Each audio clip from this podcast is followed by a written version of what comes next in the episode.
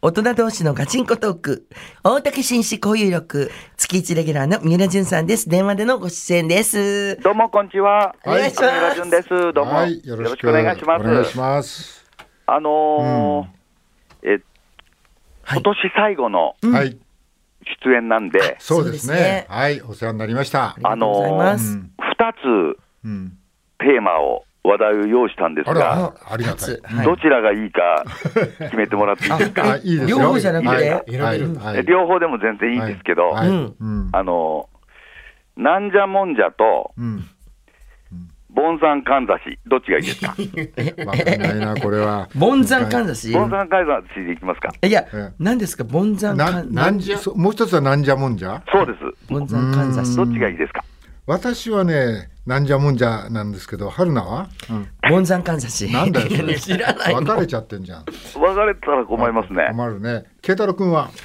私もなんか響きがきでこのなんじゃもんじゃがあなんじゃもんじゃごめんなさい響き、響き的にはなんじゃもんじゃ。じゃそっち行きましょうか。なんかわけがわかんなそうで。最近、あのふと気になったんですけども、はい。はい。もんじゃ焼きはいあるじゃないですか、はい、あります。僕は、うんあの上京組なんで、うん。初めて、うんあの食した時は、はい。当然、うん。別のテーマですが、はい。うんまあ、うんちょなんじゃもんじゃと思いますよね、そうですね。お好み焼きで育ってるもんで、そうですね。なんじゃこれはって。もうすごく思ったんですけども、うんもう東京に着いて、うんもうもう40年以上にもなりますんで、はい。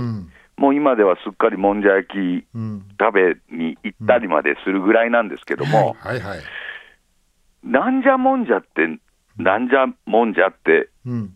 やっぱ思うわけで、と思いますよね。そうですね。思いますよね、はいでもんじゃ焼きって何なんだろうと思っあて。ちょっといろいろ調べてみたところ、はいはい。あ東京の人はもうんうすでに当然ご存知みたいですけど、うん焼きっていうのがなまって、うん。もんじゃ焼きになったという説が書かれていたんですよね。あ、のうん。文字を、うん。字の文字をこうプレートみたいなところでこううん書いたりして焼いたんですかね。なるほど。あそうーいうことだったのか。だから、あのーうんなんじゃもんじゃとはうん違ったんですよね、そこで。僕の予想は外れてて、はいはい。うん。だったら、そのなんじゃもんじゃって、なんじゃもんじゃってうん。思うじゃないですか、普通。はいはい。うんで、なんかすごい気になって、えいろいろこう調べてみたんですけど、え。うん。どうやらそれ、木の名前みたいで、え？なんじゃもんじゃの木っていうのがあるんですよ。えー？うん、あそれ、初耳ですか。知らないです。あのね、はいえ、えっと、日本ですよね、もちろんこの名前は。結構有名なところではうね、ん。はい。えっと、明治神宮外苑のはい。絵画館前、絵画館っていうのがあるんですけはい、ども、あそこの前のね、うんちょっと駐車場入る角あたりにね、はい。なんじゃもんじゃの木って書いたうん。プレートが、こう看板が立ったね、うん。木が生えてんですよ。ええええ。それねあなんじゃもんじゃと思うじゃないですか。うん。あはいで、その、その絵画館の中には、はい。はい。そのなんじゃもんじゃの木の伝説みたいなことが書かれていたので、はい。はい。そこ入ってみたんですけど、はい。なんじゃもんじゃは、まあ、いろいろ説があるらしいんですけども、はい。水戸黄門さんがね、はい。あのー漫遊しているときに、うん。ちょっと不思議な木を見つけられたのか、はい。村人に、これはなんじゃって聞いたところ、うん。村人がちうん。ょっと困って、うん。もんじゃの木ですって言ったうん説っていうのが、うんそこには書いてありました。えーでもなんか、どうやら、うんまあいろんな説がある中で、うん。まあ明治時代に、うんその今の明治神宮外苑のとこ、うん東京の青山練兵場って、ね、はいあの、はいはい軍隊のやつがあった時のうん道路沿いに、うん。あの名前がわからない木があって、うん。なんじゃって呼ばれてるうちに、うんなんじゃもんじゃに変わったとはい。うど。説なんですけども、うん。どうやらそのなんじゃもんじゃの木って、いろいろあるみたいで、はい。クスノキとか、はい。うんカツラの木とか。その木製化っていうのに当たる木らしくて、あの各地にあるんですよね。へうーん、でも、その特にその青山の練兵場のとこにあったやつが、はい。なんじゃもんじゃってなったもんで、有名になったみたいで、はい。そこがなんじゃもんじゃのと言われた発祥っていうことにもなってる説もあるということで、へこれじゃあもう、ここに何十年もこの木は植わってたってことになりますね。多分長いこと植わって、大きい木なんですよ、はいすごく大きい木で、うん小さいね、白い花を咲かす、あはいのー木らしいんですけども、うん。まあ、到底それがなんじゃもんじゃの木って、イメージとは合わないもんで、はい。普通の木なんですよ、すごく。はい。はい。うん、でもそれが特になんじゃもんじゃってなったことって、うんなんじゃもんじゃっていう話ですね、これは。はい、これ。と、なんかこう、もんじゃ焼きとは、あの、関係ないんですか？もんじゃ焼きは全く関係ありませんでした。もんじゃ焼きは文字焼きのがもなまったもんじゃ焼きは文字焼き。文字焼きです。はいだからもんじゃともんじゃなんじゃもんじゃは関係なくて、なんじゃもんじゃはうん。木のことを言うっていうことが判明しました。水戸黄門があのもんじゃ焼き見てなんじゃって言ってそうなったわけっていうのは全然ないんですね。まあ、その前に多分、拡散とかが止めてるでしょうね、それは。うん、多分。止めちゃまあ、そのもんじゃ焼きとかあんまりうん食べてなかったんじゃないですかね、五郎湖五郎湖は。五郎湖 ええ。これちょっと危険ですので。はい。そうですよね。うん。それがね、あの、近頃すごく気になってたうん。なんじゃもんじゃの木あでも見に行った報告です。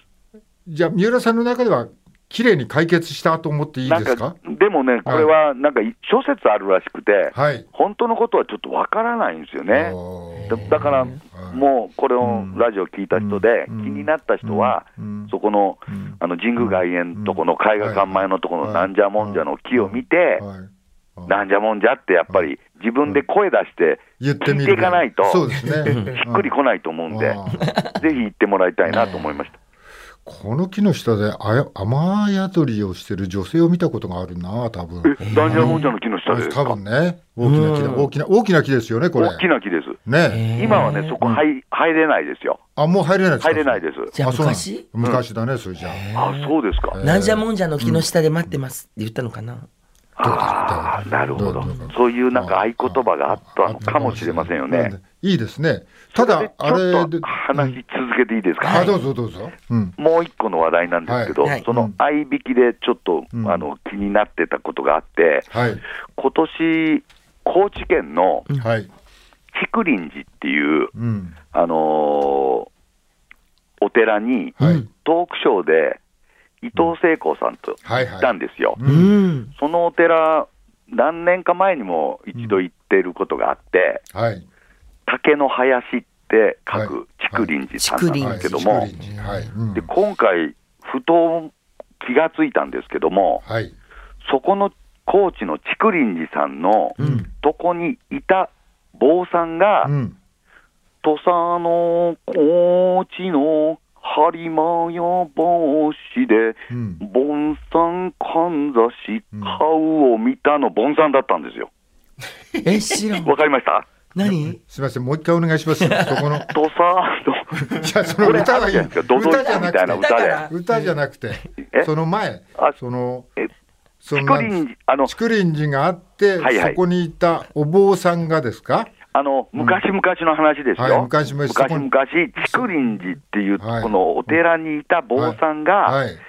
そこに、うんまあ、ちょっと洗濯物を届けたりしてるうん出入りのうん。お馬っていう、はい。当時17歳ぐらいうのん。娘にうん。恋をしたんですよ。はい、恋をしました。うんで、うん初めはね、うんあのー若い坊さんとちょっと恋仲になってたんですけども、うんなんかそのどっちがの気変わりがしたのかわかんないけども、うん。その後にそのえっと、うん。38歳ぐらいの、うん。まあ、昔からしたらかなり年だと思うんですけど、はいはいはい。えーその、えー純真っていう人かな、そのうんお坊さんと、うんあのー恋仲になって、はい。で、それで、まあ、む昔は当然、うん結婚とか、うん。お坊さんですから許されませんから、そういううん。恋愛沙汰とかも許されませんから、うん。なんかそれで、ぽーっとなって、うん。その播磨屋橋の、うん。あの高知県のあの、がっかり名所で有名な、あのうん播磨屋橋のとこの、はい。たもとのうん。そういうちょっと、うん。あの美容のものが売ってるとこなんですかね、うん。あのかんざしをね、はい。その彼女のために買ってるところうを、ん。なんか見つけられちゃって、はい。それが噂になって、うん。あのとんでもないスキャンダルになったっていう、まあ言えば、うん。今よく週刊誌で言っていん。るアイドルとかの、はい。芸能人の人たちのうん。スキャンダルの、ううん。ん多分1号目だと思うんですよね、これ。本当の話ですから。へあのドドイツになってるから、僕は、うん。あのそういうなんか伝説とかかなと思って、うん。ちょっといろいろ調べて聞いたりしたんですけど、本当にあった話みたいで、うん。うん。でその2人は、うん。まあ、あのなんか駆け落ちして、うん。どっかであの役人に捕まえられて、はい。なんかもう3日間か4日間、うん。あの街に晒し者になったりすはあ。る刑に処せられたりして、はで最終的にはもう、うん。そこのうん。地帯にはいるなっつって、どっかに、あの離されちゃって、悲しい話。えらい悲しいうん。悲恋の話だったらしいんですけども、うん。よくよくそこの竹林寺の人とかにいろいろ聞いてみたら、最終的にはそのうん。お馬っていう人も、うん。そのまあ、恋をした坊さんも、うん。えー違う方と結婚されて、うん。子供まで設けられてたっていう、なんか、最終的にはハッピーエンドになってたんで、うんちょっとほっとしたんですけども、うんそれハッピーエンドですかね？わかんないですけどね。どうなんですかね？あねまあ幸せやから。ね。じゃあそれ噂になったかんざしは大馬にとりあえずは届いたんですね？届いたんじゃないですかね、うん。一応、その高知の、まあ、うん。今はあんまり見かけないですけど、うん。昔はうん。よく土産物で、うん。僕もそういう人形持ってるんですけど、うん。播磨屋橋の上で、盆さんが、うん。そのお馬っていう娘にかんざしをこうはい。あげてるようなうん。人形がね、うん。よく出てたんですよ。うん、え何が出てた？人形。あ人形。がね、うん。なるほど土産物屋さん。だから、高知といえば、うん。もう、うん。あのー、播磨屋橋のその悲恋の話が、は当時は有名だったんですけどね、あ、なるほど。ちょっとあんまりうん。皆さん、もう違うブームが来てるみたいで、あんまり、はいボンサンかんざしの歌歌ってる人も街中で、ボンサンかんざしの話してるんですかこれ？ボンサンかんざしですよ、なんじゃもんじゃじゃないですよ。次もうちょっと時間あったらねこの話やめてボンサンかんざし聞きたいな思ってたんですよ。あってるこれもうそうだったんですか？お前何聞いてたの？いやあの木の話だと思ってましたか？はいなんなんじゃもんじゃの木の話だと思っそれそっからこうとっくに終わってます、それ。あとっくに終わってるんだ。はい。た、はいああじゃあボンサンかんざしもダブルで聞けてるんだ私は今。そうです、今、今日あの サービスでダブル出しました。けども、ありがとうございます。よかった。多分さほどリスナーの人は興味ないことかもしれませんがでもまあ気になったりするとね、やっぱりあのちょっと、うんすごい気になるじゃないですか、こういうことって。そうですね。竹林竹林寺。竹林寺。竹林寺。の坊さ竹の林の寺で竹す。の林のね、はい。なんかね竹林っていうとねなんか大竹だからちょっとなんか心を確かに。揺さぶられるそうですね、確ものか本当だ。があるよね。ね。うん。に。まあ、大竹ね。ぜひとも、はいあの高知に行かれたら、はい。うん。五代山竹林竹林が周りに囲まれてるんですか？そのお寺ってやっぱり。それはそうでしょ竹林が周りにバーッとあるお寺？そうでしょうね、昔は林、竹林がわーっとあったんで昔しょうあったんだ。ね。大きいお寺ですよ、なかなか。はい。へはい、わかりました。はい。そういう両話で。方聞けてたんだちょっと春菜が勘違いしましたはい、ね。もいやいうやいや。まさかダブルで聞けてたとはもちょっと早くボンザンかんざし聞きたい。と思ってたんですよ大瀬の話から。はい、はい。ありがとうございました、はい。えーということで、えー月一レギュラー三浦淳さん年内最後でした。ありがとうございました。よろしくお願いします。失礼します。明日は経済学者の金子勝さんです